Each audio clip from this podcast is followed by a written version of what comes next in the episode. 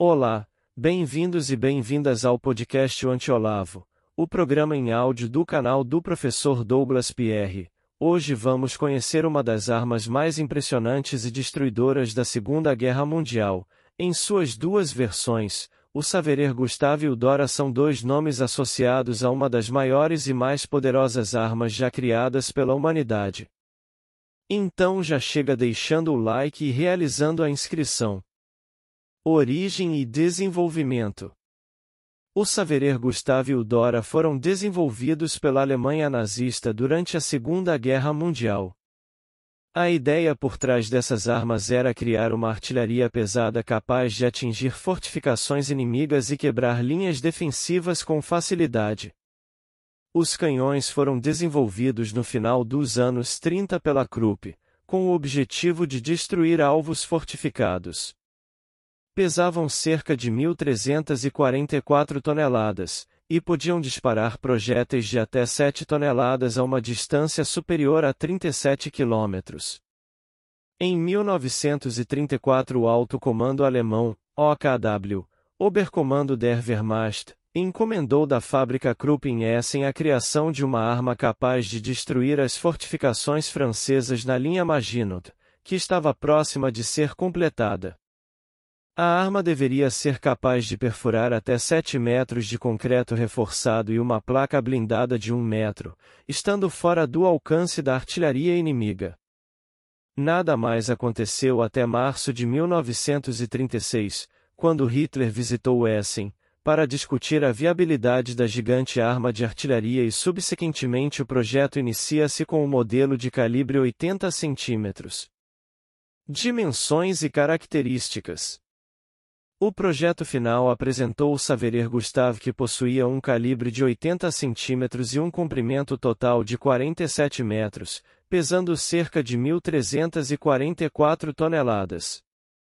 O Dora, por sua vez, era uma versão aprimorada e ampliada do Saverer Gustave, com um comprimento total de 42 metros e um peso aproximado de 7.200 toneladas. Ambas as armas eram tão grandes que exigiam a construção de trilhos especiais para o transporte e a montagem, fator que posteriormente também levaria à sua destruição, pela difícil mobilidade desta artilharia. Capacidade de fogo. O Saverer Gustave e o Dor eram capazes de disparar projéteis extremamente pesados, com um peso de até 7 toneladas. Além disso, tinham um alcance impressionante, podendo atingir alvos a uma distância de até 47 quilômetros. Esses projéteis eram poderosos o suficiente para destruir fortificações, bunkers e até mesmo alvos navais. Uso em combate. Embora tenham sido desenvolvidos para uso militar, o Saverer Gustave e o Dora foram usados em batalha em apenas algumas ocasiões, como apontado anteriormente, apesar de destruidor, o fato de necessitar de trilhos e de grandes períodos para montagem e desmontagem tornava a logística muito complicada em combate. Apesar do seu funcionamento essencialmente elétrico e hidráulico, dentre toda a operação da arma, a criação de trilhos para mover e sustentar, passando pela equipe de cientistas e engenheiros da Krupp para avaliar cada disparo, até a sua proteção, era necessária uma equipe de 2.500 a 4.000 homens, muitos deles a voluntários a da região em que se encontravam. Em fevereiro de 1942 o canhão Gustave iniciou sua viagem com destino à Crimeia, sendo transportado por um trem com 25 vagões totalizando um comprimento de 1,6 quilômetros. O canhão chegou ao istmo de Perekop em março de 1942, onde ficou até abril.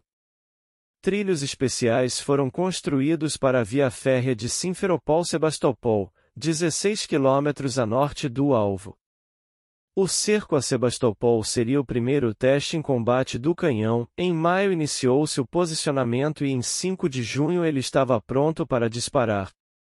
Os alvos foram 5 de junho. Artilharias costeiras a uma distância de 25 mil metros 8 projéteis disparados. Forte Stalin. 6 projéteis disparados. 6 de junho. Forte Molotov.